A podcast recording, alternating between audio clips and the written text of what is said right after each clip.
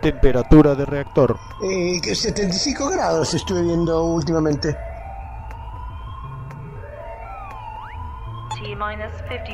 Oxígeno. Ah, estamos completos, estamos viendo oxígeno. Sí, más o menos, ni revisaste. Figurillas. ¡Ay, te quiero ver ahora! Eh, figurillas, la verdad, no, no traje. La verdad, jefe, no me. No, no, no. ¿Había que traer? Trocitos caninos.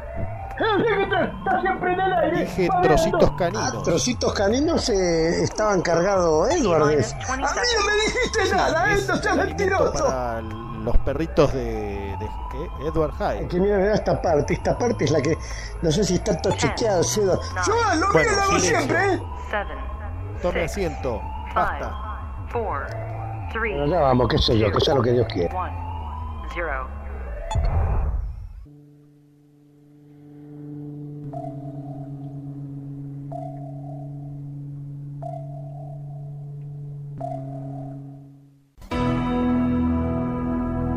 Buenas noches, esto es bairescityradio.com.ar. Esto es Cineficción Radio, el ciclo radial de revista Cineficción, una creación de Darío Labia y Juan Carlos Moyano. Cineficción Radio, conducido por Darío Labia y su amable anfitrión, quien les habla, Chucho Fernández. Nos acompañan en la operación técnica el querido Dr. Jekyll junto a Tony Bosikovich. La dirección artística y la puesta online es una realización de Edward Hyde. Diseño de sonido Pablo Sala. Cineficción Radio, el ciclo radial de revista Cineficción, es una producción general de Cinefanía y Camauer Rental Studios. Cineficción, dirección general Juan Carlos Moyano. Esto es bairescityradio.com.ar.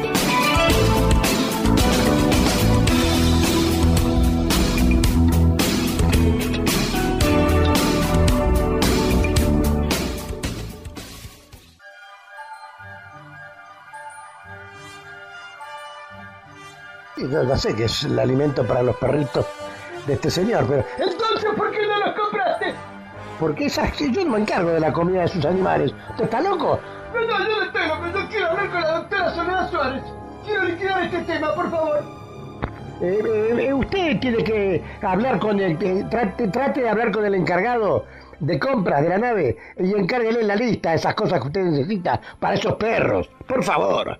No, Chucho, si le seguís dando manija a Hyde, hace el programa él solo. Ah, la verdad es un alivio, porque el, el otro día vi que había una cadena nueva, que no sé quién fue el, el desgraciado, el desubicado que ató la popa, eh, eh, a- a- a- amarró la popa eh, con una cadena nueva, que nos llegamos a olvidar un día, dejamos la mitad de la nave ahí en, en- en el amarradero. ¿Eso fue usted, Eduardo? Yo no hago esas cosas, no me ocupo de eso. Bueno, hay que tener cuidado, siempre tiene que estar la soga vieja ahí en la popa por cualquier cosa que nos olvidemos, ¿no? Que quede claro, Eduardo. Yo no me encargo de eso. Bueno, eh, alguien lo va a tener, el jefe de máquina seguramente.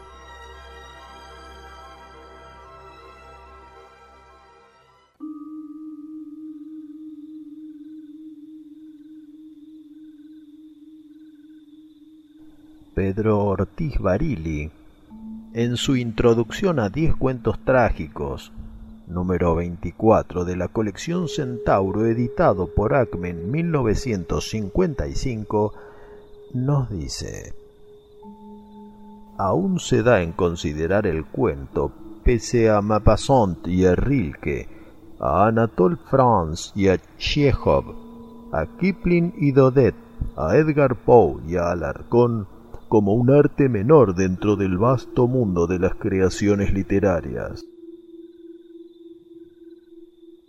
Lo bueno, si breve, dos veces bueno, aconseja Gracián, pero no se le hace caso, ni aun en esta época de apremios de espacio.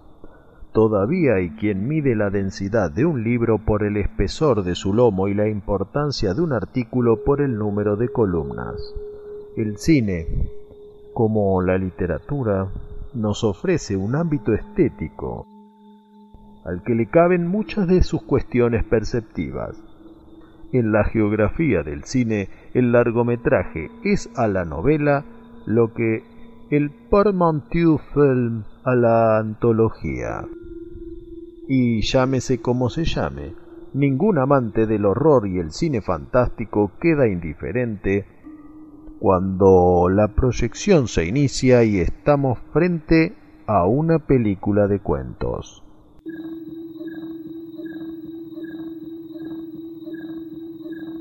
El profundo silencio de la noche.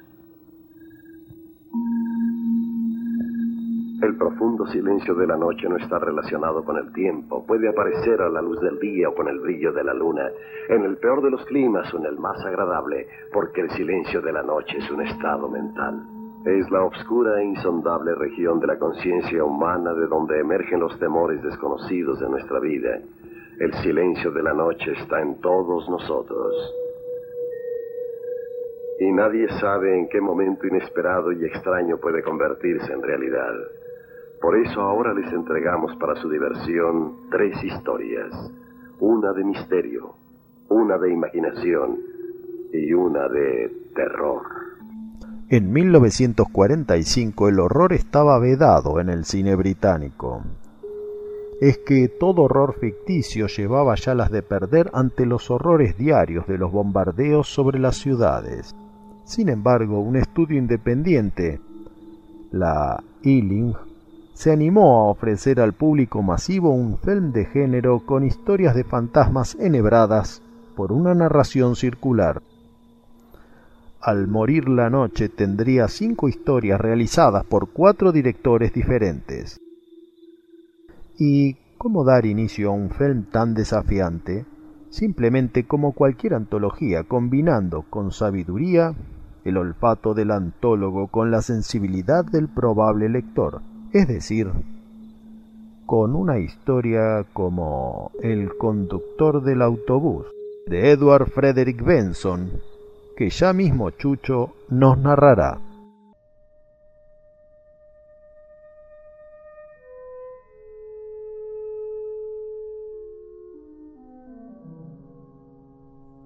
No sé qué hora era cuando desperté pero con seguridad todavía no había amanecido.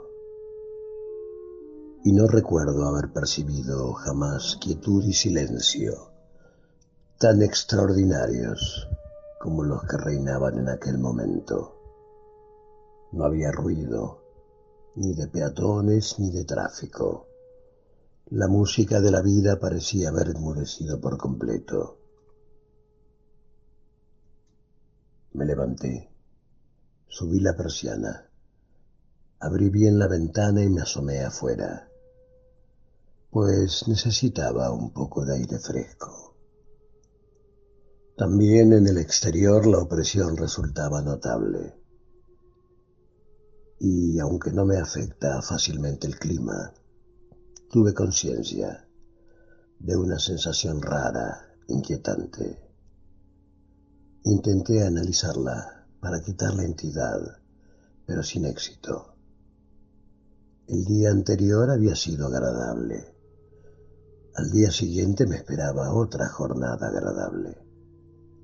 Y sin embargo me invadía una inexpresable aprensión, una horrorosa soledad. Escuché entonces de pronto, y no muy lejano, un sonido que se aproximaba distinguí los cascos de dos caballos que avanzaban a paso lento. Venían subiendo por la calle y a pesar de ser un indicio de vida, no bastaba para suprimir la terrible sensación de soledad que me embargaba. Además, de alguna oscura y tácita manera, lo que se aproximaba me parecía estar relacionado con la causa de mi opresión. El vehículo apareció ante mi vista. Al principio no podía distinguir de qué se trataba, pero luego vi que los caballos eran negros, que tenían largas colas y que tiraban un carruaje de cristal, todo con marcos negros. Era un coche fúnebre, vacío. Subía por un lado de la calle y se detuvo justo, enfrente de mi ventana. Estaba todavía asomado y recuerdo que me sorprendió lo extraño que era ver las cosas, o más bien la única cosa que veía de manera tan clara.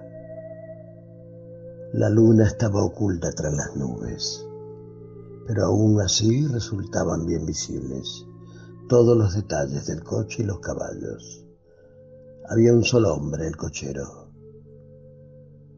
Le miraba y veía todos los detalles de su atuendo, aunque desde el lugar en el que me encontraba, encima de la planta baja, no pudiera verle el rostro. Tenía pantalones grises, botas marrones, capa negra, abotonada hasta arriba, y un sombrero de paja. Sobre el hombro una cinta de la que parecía colgar una especie de valijín.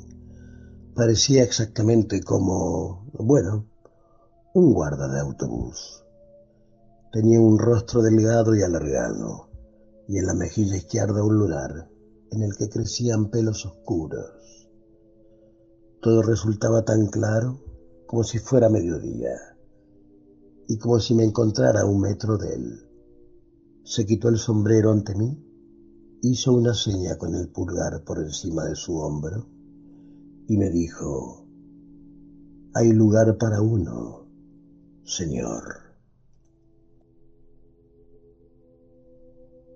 Y si hay lugar para uno más, en ese lugar entraremos dos, Chucho Fernández y Darío Labia, y el viaje que haremos será Cineficción Radio.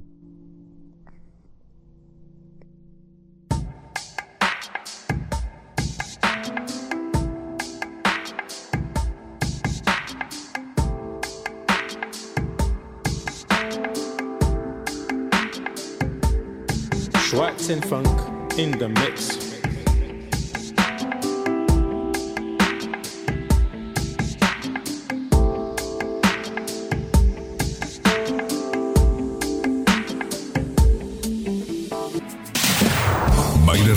HD. Escucha la mejor música de todos los tiempos. Escucha la mejor música de todos los tiempos. En una sola radio. 24-7. Solo acá en 24-7. Solo acá en TWCH. Para el planeta. Buenos Aires, Argentina. Buenos Aires, Argentina. Camauer Rental. Estudio y fotografía Proveedor de técnica y elementos de última generación para el sector audiovisual. Avenida Niceto Vega 5617, Palermo, Hollywood. Camauer Rental. Contáctenos en info.camauer.com.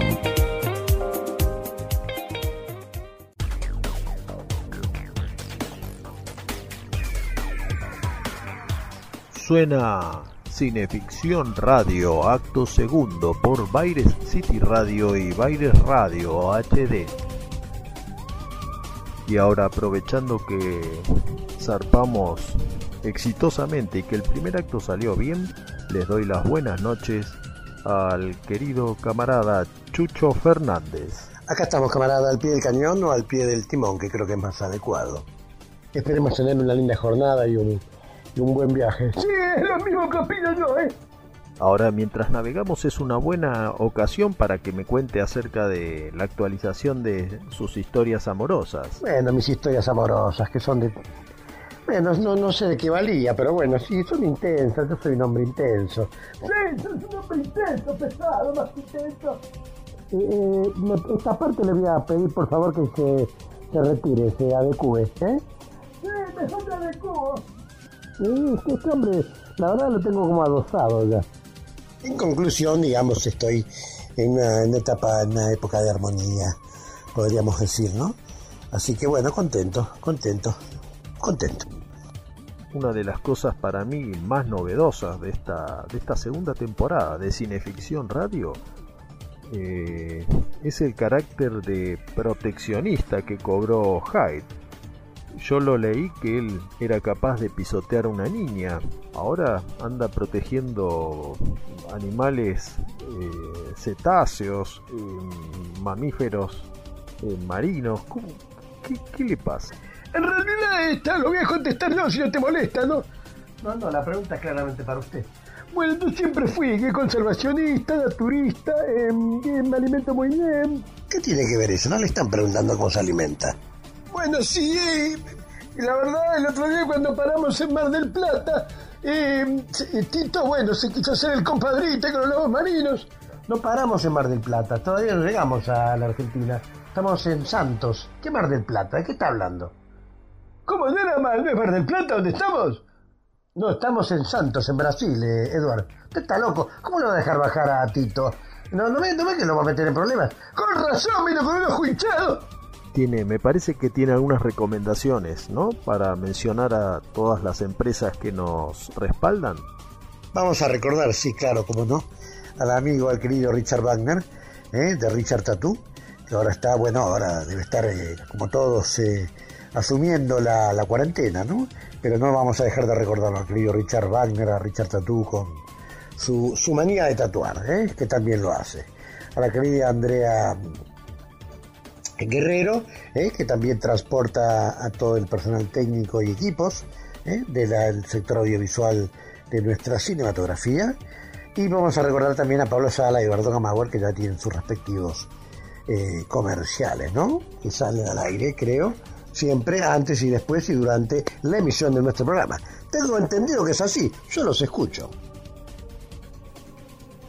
Y yo tengo que saludar a José y Estanislao Yacona de Estudio Yacona. Si usted tiene una idea, lo mejor es registrarla para que otros no lo hagan. Y si usted tiene algún inconveniente legal, consulte a la doctora Soledad Suárez. Civil, comercial, la doctora Soledad Suárez. Agradecer también a Ayan Muñoz de Baires Radio HD que propala estas cavilaciones que hacemos todos los domingos a las 20 horas por el Twitch de Baires Radio HD y lógicamente al querido Tony Bosikovich de quien esta noche elegimos el tema Contacto 2020. Contacto 2020 es uno de los temas de su última placa, Nómades, que se puede escuchar en el canal Musikovich Argentina. Así que ya están avisados. En el programa de hoy, que está dedicado al horror antológico, tenemos que agradecer al querido Marito Almada, que nos dio algunas de las películas cuyos fragmentos pasamos durante la velada, y también al querido siempre presente, siempre nos escucha, asistente de las sepulcrales, Rubén Alzola. También mandar un abrazo muy grande a Federico Bimeyer y a Santiago Dorrego, que siempre se acuerdan de nosotros en su programa TN Tecno. Lo mismo para Alexis Puig, que sigue los sábados en Pop Radio con Cultura Pop. Y por último, a Sebastián De Caro, que está de lunes a viernes en Radio Sí con Un Mundo Feliz. Y dicho lo dicho, vamos a relajarnos un poco con algo de música de la que usted elige, Chucho, y seguimos con Cineficción Radio.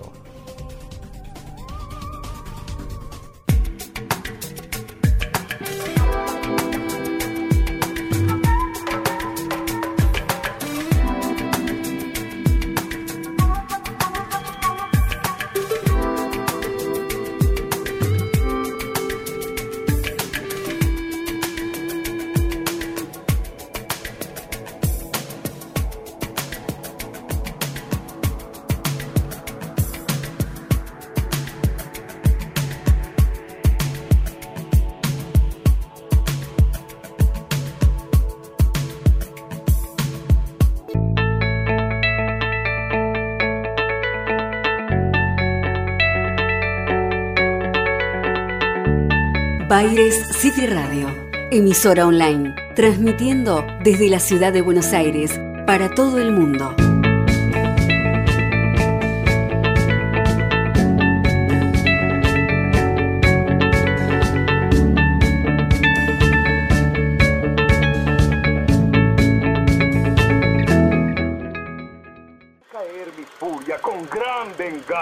y terrible ira Cineficción. los que intenten envenenar y destruir a mis hermanos.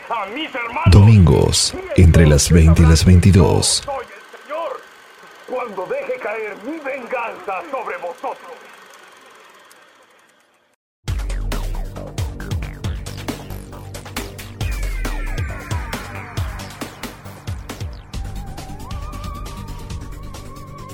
Estás escuchando Cineficción Radio, tercer acto por Baire City Radio y Baires Radio HD.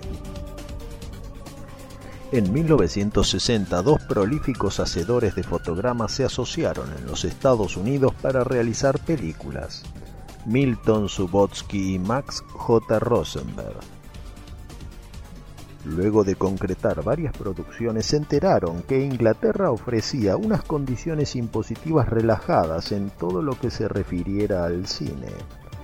Así que, en una época de costos en alza, los amigos cruzaron el océano, se instalaron en las islas y fundaron una productora que a la postre sería la única que haría sombra a Hammer Films, siendo Subotsky y Rosenberg buenos amigos bautizaron su nuevo sello justamente con el nombre de Amicus.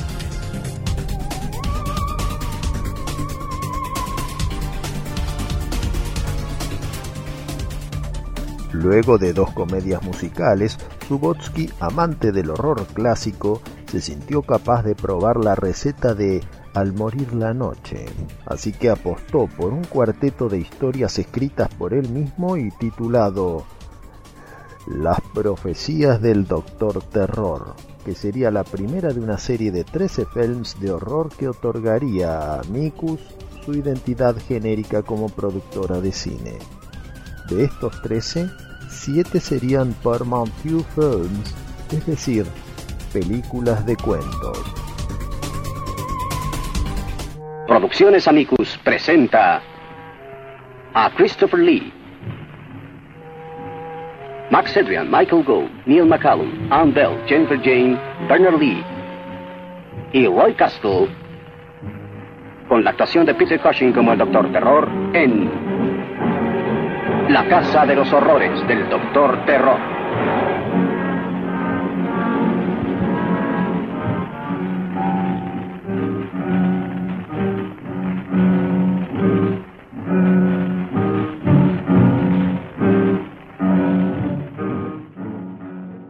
Una de las claves del cine de Amicus sería la pericia con que el realizador Freddy Francis era capaz de manejar el Techniscope, un formato de pantalla ancha que no requería lentes anamórficas y permitía un considerable ahorro monetario junto a dos interesantes recursos. Profundidad de foco y Extreme Close Up, efectos que no eran posibles con el formato de los grandes estudios Cinemascope y tampoco con Panavision. En Europa, Sergio Leone descubrió y explotó estas posibilidades en su mítica trilogía de spaghetti western. En las islas, Francis fue uno de los pocos realizadores que supo sacarle el jugo al Techniscope. La producción Amigos. Con la actuación estelar de Jack Palance, Burgess Meredith, Beverly Adams y Peter Cushing en Las del Diablo.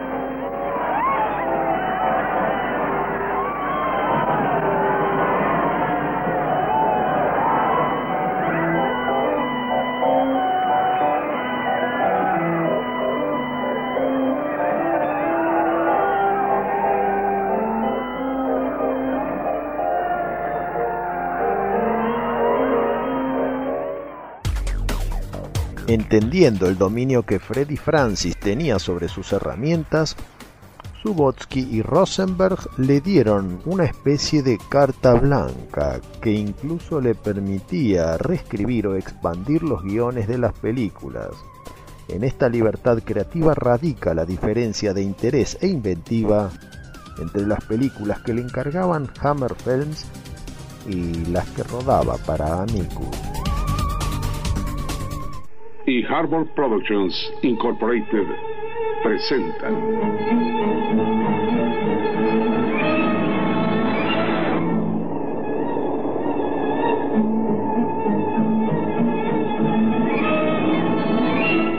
una producción Amicus.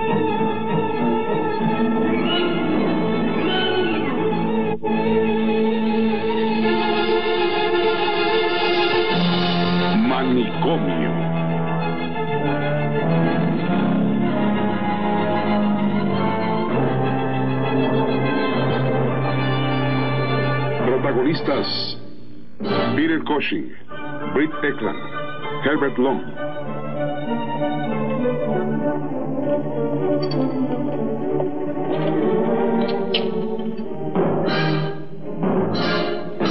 Patrick McGee, Barry Morse, Barbara Parkins, Robert Powell. Charlotte Rampling, Sylvia Sims, Richard Todd y James Dilliers.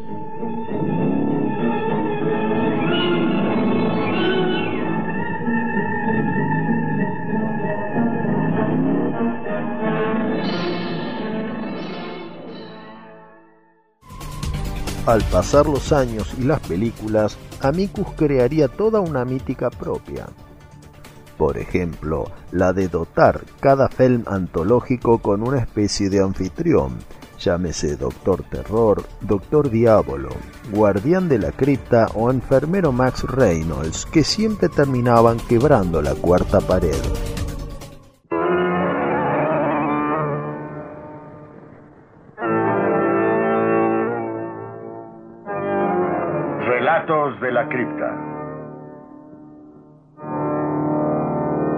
Protagonistas. John Collins. Peter Cushing. Roy Dottridge. Richard Green. Ian Henry. Patrick McGee. Barbara Murray. Nigel Patrick. Robin Phillips y Ralph Richardson. Música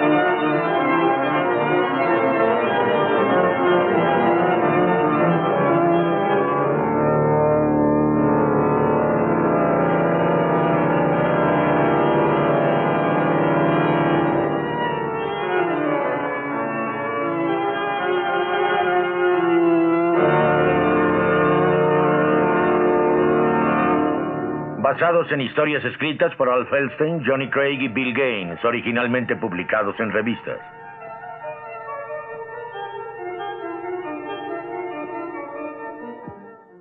Muy británicas para pasar por norteamericanas y muy americanas para considerarse legítimamente británicas, esa era la percepción crítica de las películas de Amicus. Y es que cuando no están escritas por el gran autor norteamericano Robert Bloch, se inspiraban en clásicos de las historietas americanas como las revistas de EC Comics.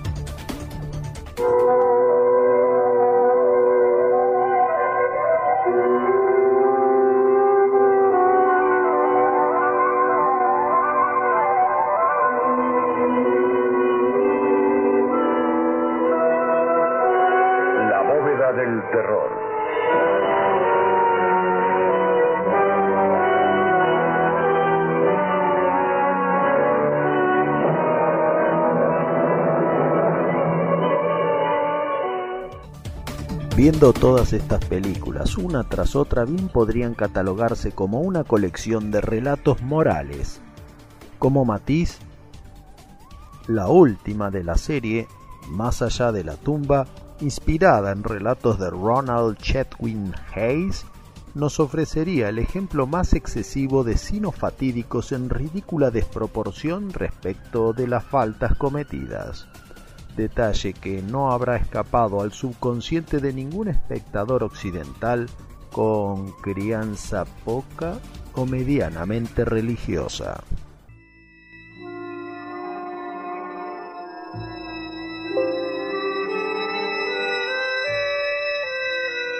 Más allá de la tumba.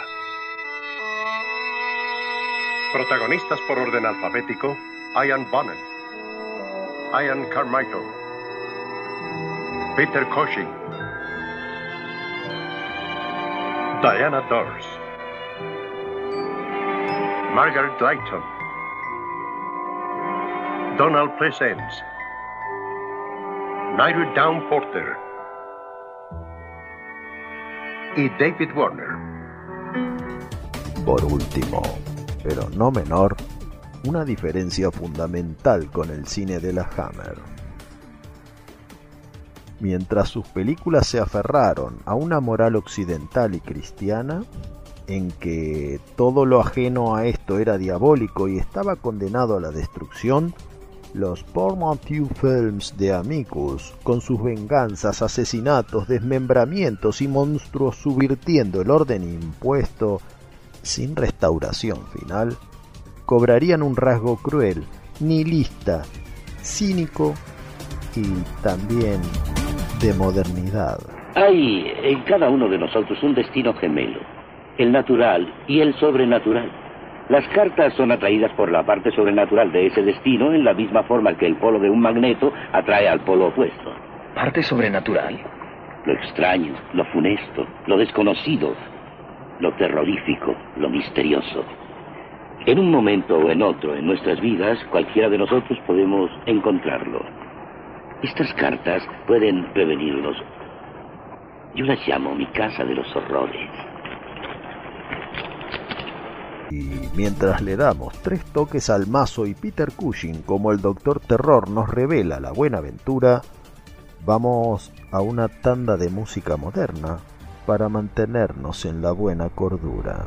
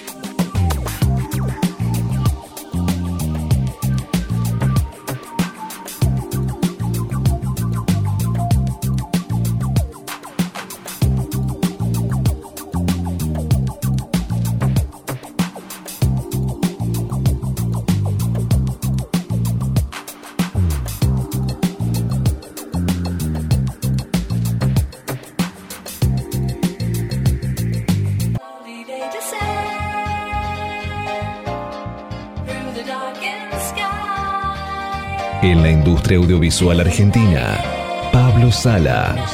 Música original y diseño de sonido para todo tipo de films. Pablo Sala. Contactanos en música arroba pablosala.com.ar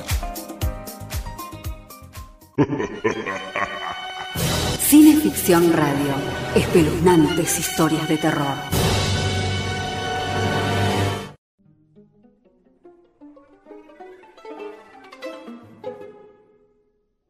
De repente llegaron a una de las estaciones, pero esta parecía distinta a las del nivel superior. Los cubículos que había en el extremo de la estancia estaban cubiertos con una membrana como de lona.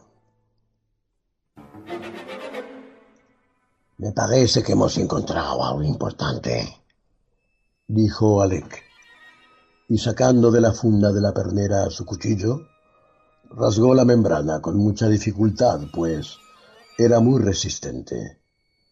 Metió la mano para agrandar el desgarrón y adelantando su cabeza para iluminar con la linterna de su casco, dijo, Parece que hay algo dentro. Se mueve. Su voz sonaba incrédula. El profesor, un par de pasos por detrás, hizo ademán de apartarlo, pero no tuvo tiempo. Con un alarido espantoso, Alec se echó hacia atrás, y cuando sacó la cabeza del cubículo, el horrorizado profesor no le pudo ver la cara. Como una prolongación monstruosa en lo que había sido un rostro humano, se adhería ahora un repugnante gusano, de más de un metro de largo, cuya boca de aguzados dientes en forma de taladro rotatorio estaba reduciendo a una papilla sanguinolenta la cabeza del científico para devorarla. Horrorizado el profesor comenzó a correr hacia la unión con el nivel superior, pues ya nada se podía hacer por su ayudante. Y mientras huía en su febril cerebro surgían las respuestas a todos los enigmas. Lo que habían creído ser una especie de metro subterráneo prehumano no eran más que los túneles excavados por alguna especie desconocida de gusanos gigantes.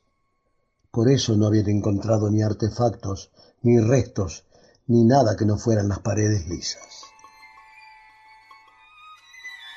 Las famosas estaciones no eran sino los nidos y los cubículos, las celdillas en las que las madres depositaban sus huevos para que madurasen.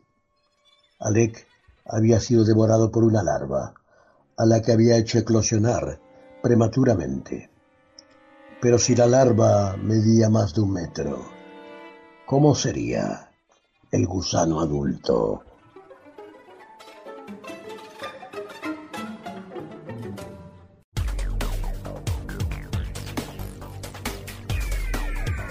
Seguimos en Cineficción Radio, cuarto acto por Baires City Radio y Baires Radio HD. Recién Chucho nos llevaba al interior de la Tierra con el trágico destino de una expedición geológica en el metro.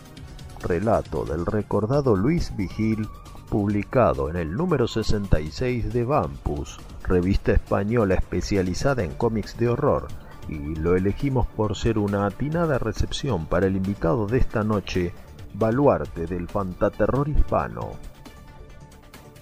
Tiene docenas de libros publicados, desde el Hollywood español, con prólogo de Geraldine Chaplin, al bestseller Spanish Horror, con introducción de Christopher Lee y prólogo de Paul Naschy. También es realizador y hasta la fecha ha materializado tres largometrajes de ficción. Wax con Jack Taylor, Vampires con Caroline Monroe y el reciente western gótico Parada en el infierno con Enzo Castellari. A este triunvirato se suman documentales reveladores como Zarpazos, un viaje por el Spanish Horror y recientemente Regresa el Cepa, calificado por don Carlos Díaz Maroto como una obra maestra. Es para nosotros un honor poder darte las buenas noches, querido Víctor Matellano. Buenas noches, Chucho y Darío. Encantado de estar en vuestro programa y de charlar con, con vosotros. Hace unos días nos enteramos por las noticias que reanudaste el rodaje de Vampus Horror Tales, un film de terror que revive el formato antológico. Cuéntanos por favor cómo surgió este interesante proyecto. Pues sí, hace hemos reanudado el, rodaje de Vampus Horror Tales, que es una antología de, de películas de mm, pequeñas historias de terror de horror más bien, y con humor eh, negro y macabro. Y es una, eh, bueno, pues lo hemos reanudado después de un parón eh, necesario por el periodo de confinamiento que se ha producido en España relacionado con la pandemia de, de, COVID. Pero bueno, ya estamos en fase de terminación de la película y, y bastante, bastantes felices y contentos, ¿no? El- esta historia surge que teníamos un personaje, un personaje basado especialmente en el personaje del ladrón de cadáveres de Robert Louis Stevenson, de Body Snacker, que, eh, bueno, basado también no solo en un solo personaje, sino en varios de esos personajes, se construye pues un poco a la semejanza del, del que interpretaba Boris Karloff en la, en la célebre película del 45. Entonces, bueno, pues este es un, personaje que es un enterrador, que durante el día entierra personas y por la noche las desentierra para una serie de fines y en algunos casos pues eh, asesina también y bueno, pues con bastante crueldad y tiene un humor muy particular. Digamos que es como una especie de Mr. Scrooge dentro de un cementerio y cuenta historias. Esto ya hicimos un- una pieza que se llama Llámame Bambus de presentación del personaje interpretado por Saturnino García, que es un actor español que se ha dedicado bastante al género, presente en películas de Alex de la Iglesia como Acción Mutante o El Día de la Bestia y especialmente conocido por una película también en blanco y negro que se llama Justino, un asesino de la tercera edad. Entonces nos pareció interesante hacer una película de antología de terror em, realizada por varios directores y que contáramos varias historias de terror que este eh, personaje que es aficionado un poco a leer historias y a, los eh, cómics a contar esas historias que en este caso son historias de amor. Bueno, surgió todo esto, Erika Lizalde, la, la productora de Argot Films, me dio la idea, me dijo que tirábamos hacia adelante y así se planteó y se buscó a, una serie de, de compañeros que son todos noveles, son todos debutantes en el campo del largometraje, eh, menos yo, y así surge la, surge la historia.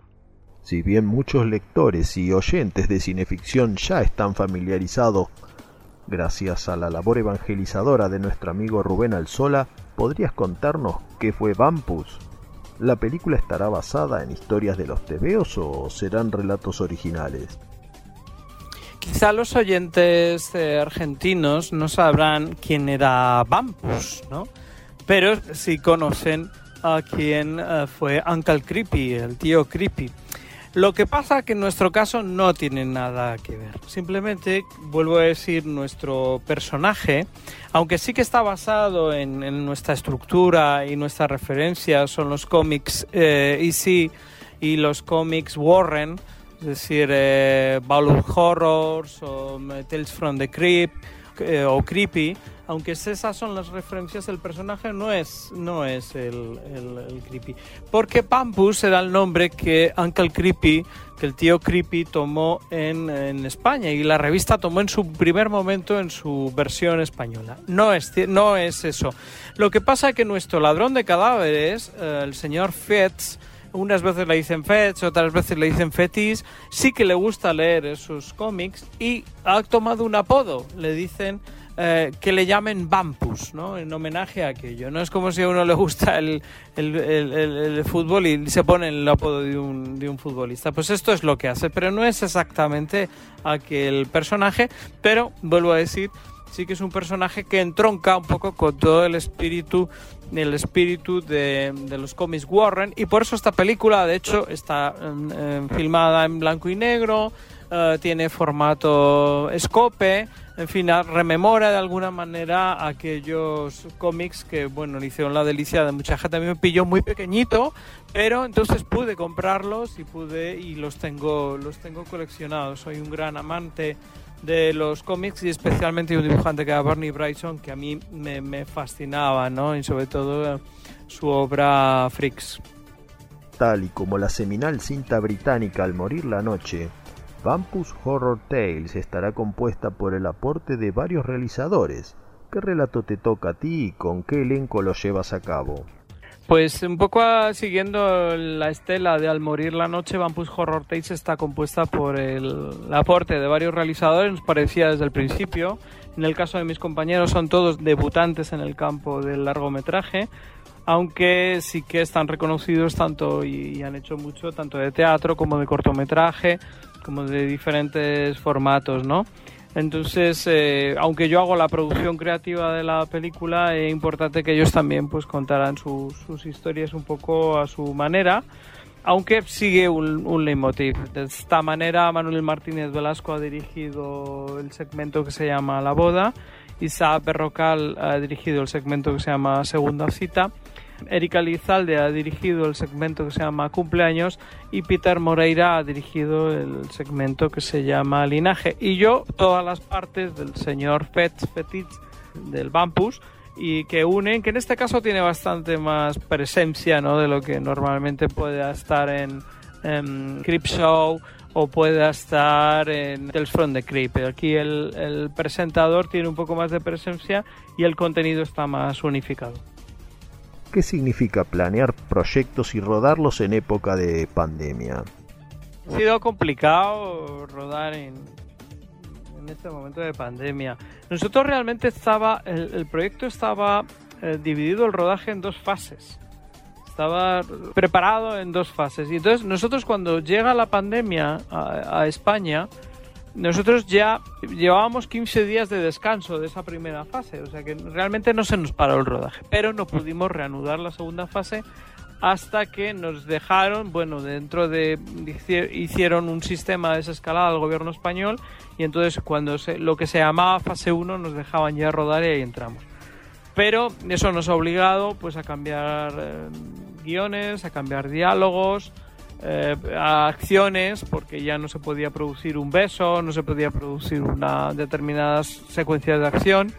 Nos ha obligado a convertir el exterior en interior para rodar dentro de estudio y luego las medidas de seguridad pues son muy altas. Tienes que rodar con, con guantes, con mascarilla, con geles hidroalcohólicos, en fin, es hacer pruebas PCR a los a los actores para ver que no, que no tienen contagios, en fin, es, la verdad es que ahora el cine, eh, hasta que no exista una vacuna, eh, se ha complicado bastante. ¿Cuál era el atractivo de aquellas viejas películas británicas de relatos habitualmente producidas por Amicus y que a veces nos ofrecían actuaciones de Peter Cushing, Christopher Lee, Ingrid Pitt y otros grandes popes del género? ¿Cuáles son tus films antológicos favoritos? Sí, las antologías aquellas eh, son absolutamente interesantes. Y todas las películas que se han hecho, pues no, no solo las de los 80, ¿no? como, como es el caso de, de Twilight Zone, The Movie, o, es el caso de, de Creep Show. Uh, no, no solo eso, sino que además las productoras un poco de los 70 interesantes, especialmente en esto la Amicus, ¿no? que cogió los los derechos de los cómics y sí y, bueno creo que hizo unas películas muy interesantes de aquellas mm, me interesan todas la verdad pero bueno muy especialmente me, me llama la atención precisamente la, la primera no Doctor Terrors House of Horrors no solo por ser la primera, sino porque además es de las más, es de las más eh, compactas. Me, me, interesa bastante y me gusta bastante. Eh, luego la que aquí se llamó como la mansión de los de, de, de los crímenes me interesa además porque tiene una eh, un segmento muy especial ya sabéis que a mí me gusta mucho el mundo de los museos de cera y un segmento muy muy especial con Peter Cushing relacionado con esto bueno que es que es la verdad es que en esto es una de las que más me gusta por ese detalle, ¿no? La versión de Tales from the Crypt que hicieron de, de Freddy Francis. Bueno, pues la verdad es que me gustan todo. Y luego The Monster Club, que fue la, la última, pues tiene un encanto muy especial. Además, les ves ya están todos tan tan mayorcitos, ¿no? Vincent Price, en fin, no, no sé, que, que ese tiene, tiene un punto absolutamente bonito y absolutamente interesante. Digamos que estas películas obraron como influencias de Vampus Horror Tales. Era un poco rescatar ese espíritu, ¿no? Rescatar ese espíritu, pero desde luego intentando que esta nuestra película parezca una película del siglo XXI, es obvio, ya no se pueden hacer las películas como entonces, aunque tú ruedes en blanco y negro y, y ruedes, bueno, y haya referencias a aquello, obviamente eh, todo el mundo, bueno, pues un mundo que en las películas está todo plagado de, de smartphones, de aplicaciones, de, en fin, hay referencias constantes a, a, a, a muchos temas de actualidad. Es, estamos en, otro, en otra historia. Muchas gracias por tu tiempo y buena disponibilidad, Víctor. Aquí seguiremos ansiosos en la dulce espera por Vampus Horror Tales. Muchas gracias por la invitación, por haber estado con vosotros y nada, encantadísimo de hablar pues de este cine que nos gusta y aprovecho para felicitaros porque estáis difundiendo este, este cine tan interesante y tan imprecedero. Saludos a todos. Y un gran abrazo entonces a Víctor Matellano y a su Vampus Horror Tales, eh, largometraje que ya está en la parte final de su realización. Ojalá tenga buen recorrido y, sea una incorporación más a nuestro querido cine de género.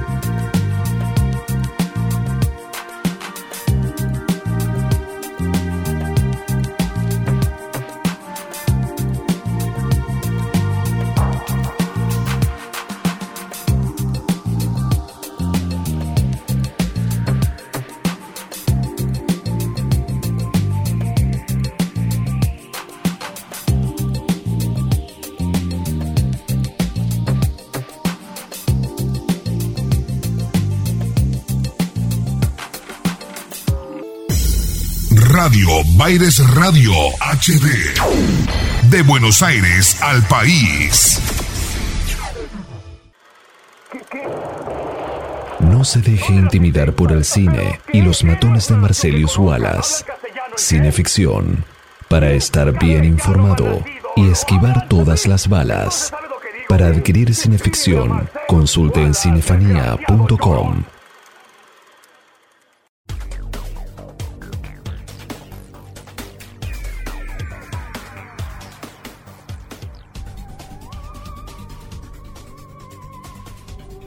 Esto es Cineficción Radio Acto Quinto por Baires City Radio y Baires Radio HD.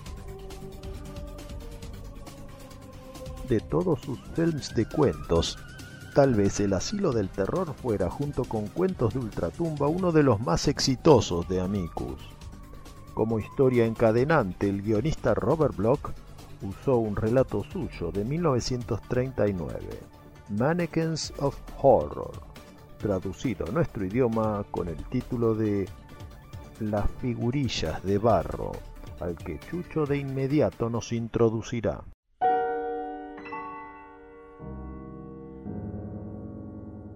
Hombres y mujeres parecían en efecto réplicas de la realidad en miniatura. Poseían músculos, tendones, rasgos muy propios y aún capas epidérmicas y minúsculos pelos que Colin insertaba pacientemente en sus diminutos cuerpos. Pero, ¿de qué servía todo aquello? Era un fraude, un engaño. En su interior no había sino arcilla. Ahí estaba el fallo. Colin deseaba crear mortales completos en miniatura y para ello debía estudiar más. Fue entonces cuando tuvo su primer roce con el doctor Starr. Al pedir los libros de anatomía, Starr se había echado a reír, de manera que Colin aprendió a duplicar perfectamente la estructura ósea del hombre, sus órganos, los intrincados sistemas arterial y venoso. Vino por último el gran triunfo de dominar las glándulas y los nervios con sus complejas terminaciones sensitivas. Le llevó años y fueron miles los intentos fallidos y las figuras destrozadas. Hizo esqueletos de arcilla, colocó vísceras de ese mismo material, de formas cada vez más complicadas y perfectas. Era una labor delicada y de gran precisión. Era algo demencial pero le libraba de pensar. Llegó al extremo de poder reproducir cualquier elemento del organismo con los ojos cerrados. Por fin se decidió a reunir todos sus conocimientos. Creó esqueletos de arcilla y los fue dotando de todos sus órganos, inclusive el sistema nervioso y vasos, glándulas, estructura dérmica, tejido muscular, todo. El doctor Starr acudía a verlo de vez en cuando con la vana intención de hacerle desistir de aquella fanática devoción. Temía que aquella desusada ocupación no hiciera más que agravar el estado de su paciente. Colin, en cambio, sabía que debía seguir trabajando para conservar la razón. Y siguió con su trabajo. Ahora construía cuerpos. Le llevó varios días el completar el primero. Con labios delicadamente tallados, correctas estructuras auriculares y ópticas, uñas que encajaban perfectamente en las extremidades. La labor le mantenía con vida. Era fascinante ver una mesa llena de minúsculas miniaturas, de hombres y mujeres. Starr miró por encima del hombro de su paciente. Sí, eran cerebros. Reproducciones pequeñísimas y perfectas del cerebro humano, impecables en todos sus detalles, formadas capa sobre capa, con todas y cada una de sus circunvoluciones, terminaciones y el origen de cada nervio. Los repliegues de materia gris cortical, todo para incorporar a cráneos de arcilla. ¿Qué hace? exclamó Star. No me interrumpa. Estoy poniéndoles los pensamientos, sentenció Colin pensamientos. Aquello era una verdadera locura, era el colmo. Estar contemplaba la escena maravillado. Pensamientos. En cerebros para muñecos de barro. Al día siguiente, Colin notó que sus hombrecillos de barro se movían.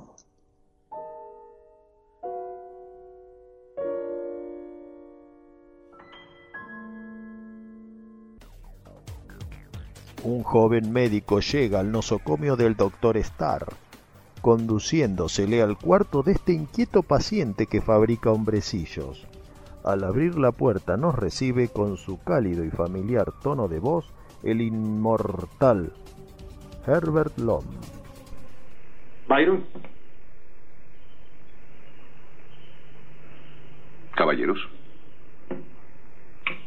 El doctor Martin quiere hablarle. Siempre es un placer conocer a un colega. ¿Es usted doctor? En efecto, señor. Médico, neurocirujano y especialista en ortopedia. Y últimamente he encontrado incluso otra vocación aún más fascinante. Ahora vemos las figurillas. ¿Se trata de un hobby o algo más serio? Bonita afición. No, es más que una afición. Mucho más. Estas no son figuras ordinarias. Los ojos están hechos para ver. Dentro del cráneo hay un cerebro perfectamente proporcionado, perfectamente capaz de funcionar. Habla de ellos como si estuvieran vivos. Es el paso final. De juguetes a creaciones. Creaciones vivas. Sé que se oye un poco pero verá, la Biblia nos dice que Dios nuestro Señor forma al hombre del polvo del suelo y que le dio con su aliento el espíritu vital y el hombre fue una criatura viva. ¿Puede creer eso, doctor? La verdad creo más en la ciencia. Yo también. Si puedo transmitir mi conciencia a esas figuras, la figura cobrará vida. ¿Quiere ver en qué estoy trabajando ahora? En el límite entre ciencia y nigromancia, en una cátedra vecina al doctor Pretorius, el doctor Byron nos muestra su última creación, un autómata con su propio rostro. Escuchemos cómo lo vende. Ajá, mi cara y adentro mi cuerpo, correcto hasta el menor detalle. Puedo hacerlo andar y usted dirá, oh, sí, funciona con baterías. Pero ¿cómo sabe lo que tiene adentro? ¿Qué tiene? A mí. Todavía no, pero... Ahí voy a estar. Mediante mi poder de concentración podré hacer que mi mente entre en su cuerpo. Y entonces será yo. Probablemente muchos de ustedes recordarán el desenlace del film, que por cuestiones prácticas no pudo ser como el relato original. Sin embargo, gracias al poder de imaginación de la radio, ahora podemos darle la conclusión que imaginó Robert Bloch en Las figurillas de barro, en la voz de Chucho Fernández. Jerris sacudió la cabeza, asintiendo para sí mismo. ¿Pero qué diablos? Tuvo que parpadear varias veces y lo vio, como una rata pequeña, presurosa, huyendo pasillo abajo sobre dos patas en vez de cuatro. Un ratón, sin pelo, sin rabo. Un ratoncillo que proyectaba contra la pared la sombra perfecta y diminuta de un ser humano. Tenía rostro y levantó la mirada. Era un minúsculo redor hecho de arcilla. Era un hombre en miniatura, como los que construía Colin. Ahogó una exclamación. Estaba loco, como todos, como Colin, pero había entrado en el despacho de Starr. Se movía, poseía ojos y rostro, y era de arcilla. No lo pensó dos veces, echó a correr pero no hacia el consultorio, sino en dirección a las habitaciones de los pacientes. Buscó las llaves, tenía un juego extra. Qué largo se le hizo al instante y qué torpes se le antojaron los dedos. Abrió al fin y prendió la luz. Fue un momento infinito el que dedicó horrorizado a la contemplación de lo que yacía en el lecho, de aquello con muñones en lugar de piernas, desmadejado entre cinceles y martillos, con un espejo caído sobre el pecho, en cuyo azogue se revelaba un rostro dormido, que no era rostro. Sí, el momento fue largo. El alarido procedente de la habitación de estar debía haberse producido treinta segundos antes, quizás, de que Jerry lo oyera. Luego fueron unos gemidos y, paralizado, siguió con la vista fija en aquella faz sin rostro que iba descomponiéndose como rajada por manos invisibles hasta convertirse en pulpa. En ese momento algo arrancó el semblante del hombre yacente, separando la cabeza del cuello. Corrió como nunca, llegando al consultorio un minuto antes que los demás para ver lo que esperaba ver. Star aparecía hundido en su silla, con la cabeza caída a un lado. El hombrecillo de barro había hecho su trabajo y el doctor Starr yacía muerto. La diminuta figura marrón había clavado unas uñas maravillosamente formadas en la garganta del durmiente y con destreza quirúrgica y ayuda, quizás, de los dientes, había sajado la yugular, precisamente en su punto más vulnerable. Starr murió antes de que pudiera librarse de aquella imagen humana, diabólicamente perfecta, cuya cabeza y rostro arrancó, no obstante, en un último espasmo agónico. Harris tiró de la figurilla y la estrujó entre sus enfebrecidos dedos, ahora marrones y pegajosos. Antes de que acudieran los demás, tuvo tiempo aún de recoger del suelo la cabeza arrancada en cuyo rostro increíblemente perfecto y diminuto brillaba con infinita grandeza la sonrisa triunfal de la muerte. Estremecido de horror, Cherris aplastó también el pequeño rostro de Colin, el creador.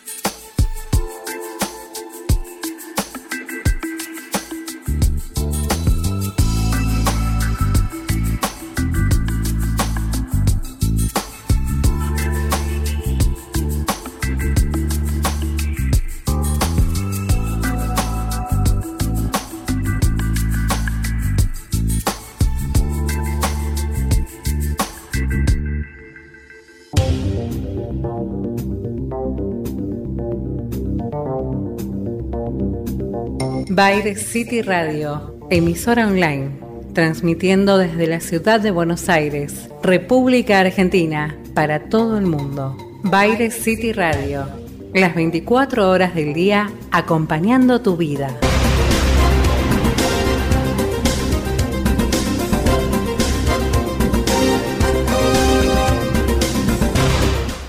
caer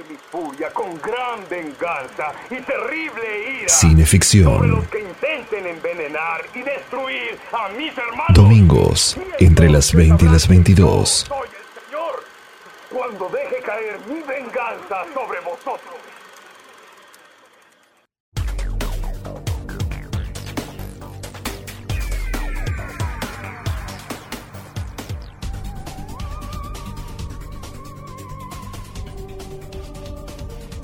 En Cineficción Radio, último acto por Baile City Radio y Baile Radio HD. Y ahora es hora de hablar cosas serias. Hoy, un tema trascendental. ¿Cómo sobreponerse a la pérdida de un hijo? Nos lo dirá Dan Cortis en su telefilm El profundo silencio de la noche, de 1977, compuesto por tres relatos con guion de Richard Matheson, el último de los cuales será... Bobby.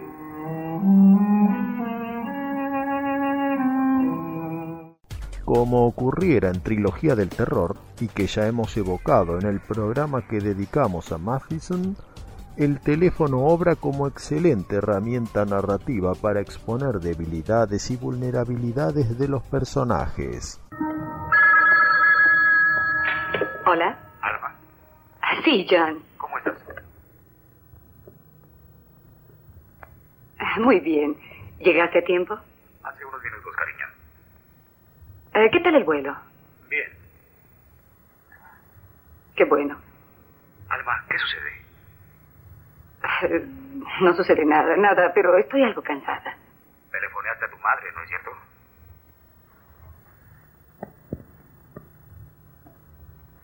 No. Alma, Deja de preocuparte por mí. ¿me lo dices tú? ¿Y qué se supone que haga yo después de lo sucedido? ¿Hablas de la muerte de Bobby?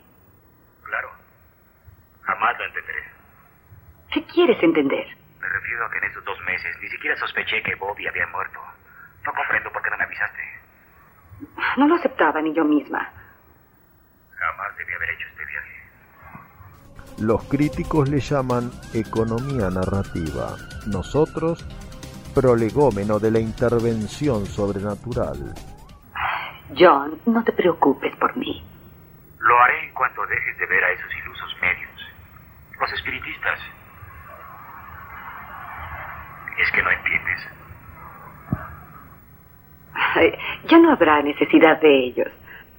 Alma, telefoné a tu madre. Si no lo haces, lo haré yo. Bien. Alma, prométeme que lo harás. Sí. Sí, John. Está bien, te llamaré esta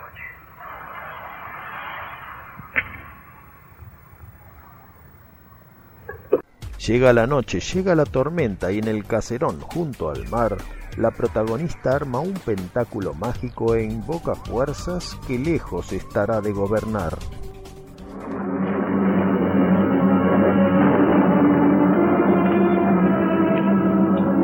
Yo te ordeno, Simon, que cumplas mis deseos y acudas a mi conjuro en nombre del único y sempiterno Dios, Eliones. Cumple todos mis deseos y volverás a tu hogar sombra. Te conjuro por él, a quien todas las criaturas obedecen, por el inefable Tetragramatón, ante cuyo nombre los elementos se amedrentan, el aire tiembla, el océano se encrespa, el fuego se extingue, la tierra tiembla y todas las cosas en el cielo. Las cosas en la tierra y en el mar se estremecen y se confunden. Simon, príncipe de la sombra, devuélveme a mi hijo ahogado por accidente. ¡Te lo ordeno! ¡Devuélvemelo ahora!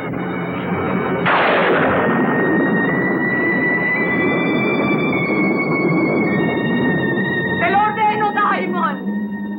Mi hijo ahogado. Por accidente. En apariencia la lluvia sigue lloviendo y los truenos tronando.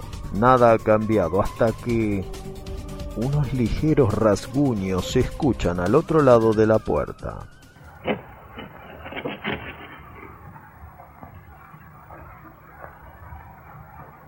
¿Quién está ahí, por favor?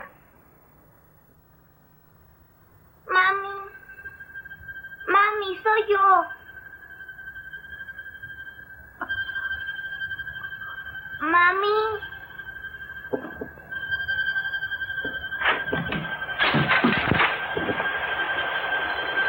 Mami.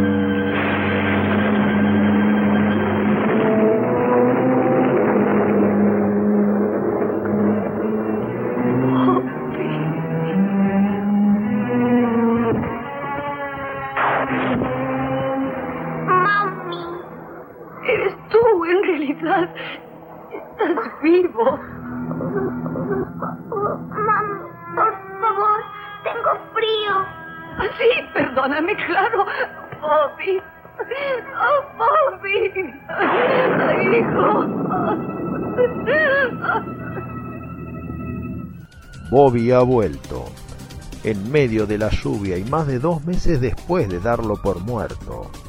Ahora en la cocina a las dos de la mañana mientras mamá quiere hacerle un tentempié, Bobby se convertirá en fiscal de un drama doméstico y a la vez sobrenatural. Hijo, ¿estás seguro de que... ¿Crees que era bueno, mami? Desde luego que eras bueno. ¿Tú me amabas? Si te amaba. Te amo, cariño, con toda mi ¿Y alma. cómo me tratabas, mami? ¿Por qué estás preguntando eso? ¿Eras buena conmigo?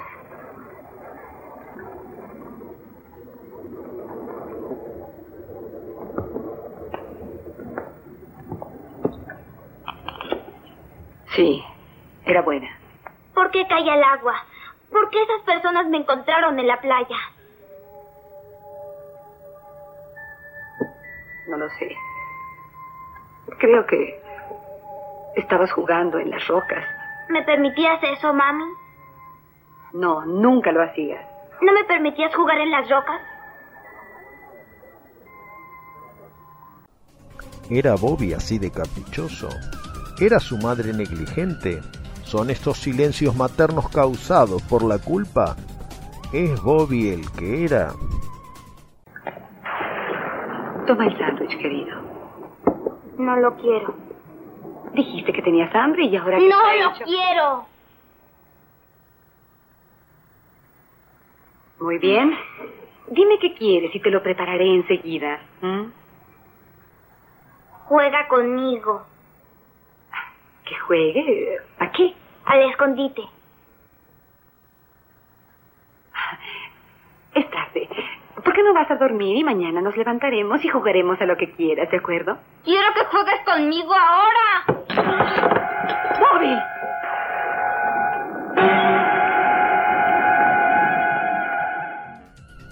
Jugar al escondite con la casa a obscuras y teniendo Bobby un cuchillo de carnicero en la mano es más de lo que una madre puede llegar a sacrificar por un hijo.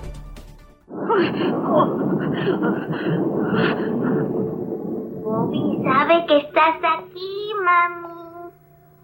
Y te encontrará. No debiste golpearlo así, mami. A Bobby no le gustó. Así que Bobby va a castigarte.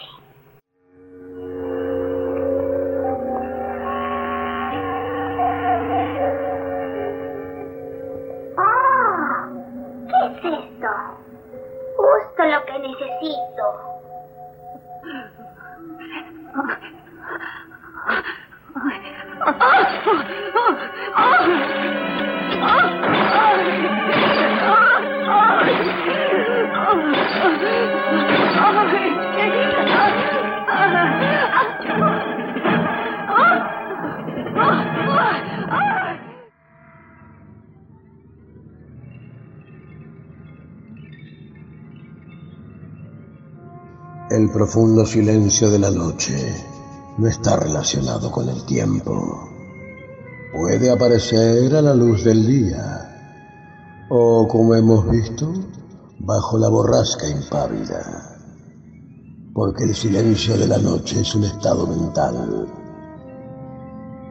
Es la oscura e insondable región de nuestra mente, donde nos creamos los miedos que nos harán compañía durante el resto de nuestras vidas. Pero como hasta los miedos hay que dejarlos descansar para que energías puedan recobrar, será hasta dentro de siete miedos que los volvamos a precisar.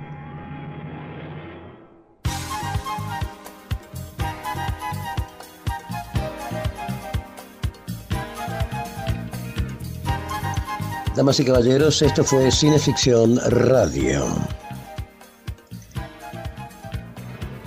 El ciclo radial de la revista Cineficción.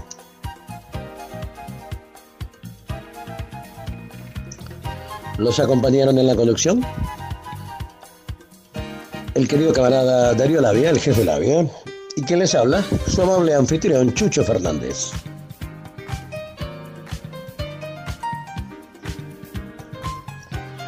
La operación técnica estuvo a cargo del queridísimo Dr. Jekyll. La puesta online es del maestro, del maestro Edward Hyde. Siempre todo bajo la supervisión de los maestros Tony Bosikovich y Jan Muñoz. En la producción está la queridísima Claudia Graciano.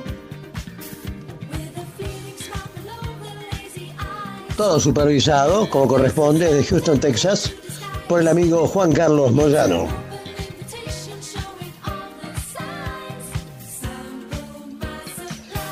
Nos volveremos a encontrar en nuestro área habitual de los domingos entre las 20 y las 22 horas por Baires City Radio y Baires Radio HD.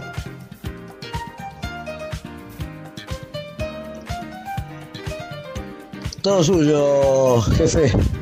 Lo que sigue.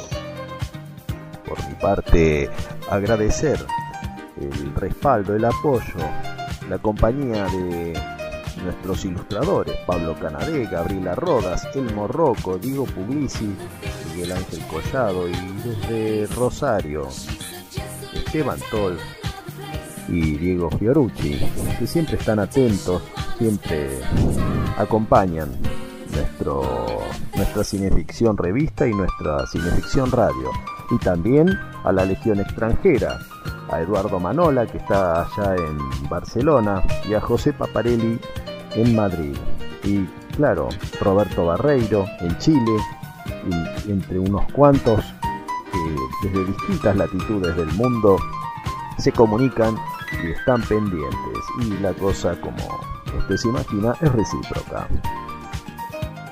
Vamos a aprovechar entonces para mandarle un gran abrazo, un gran saludo, un beso muy grande Natalia García, Nati Preciosa, para que se recupere pronto y pueda volver a reincorporarse a sus tareas habituales.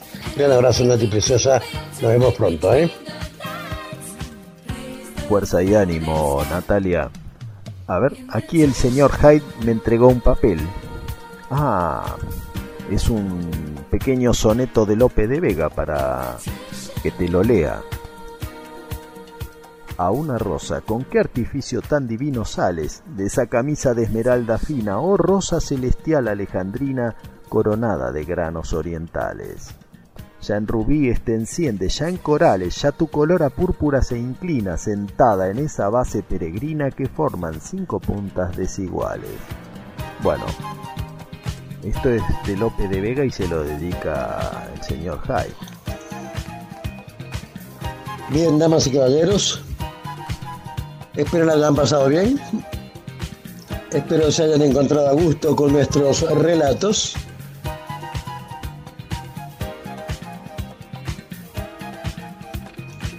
¿Tiene algo para agregar, amigo Edward? No, para mí está todo bien. Bien, nos volveremos a encontrar entonces el domingo próximo entre las 20 y las 22. Ya lo saben, Baires City Radio y Baires Radio HD. Todo suyo, doctor, cuando quiera. Lléveselo. Fuera de línea, fuera del aire. Gracias.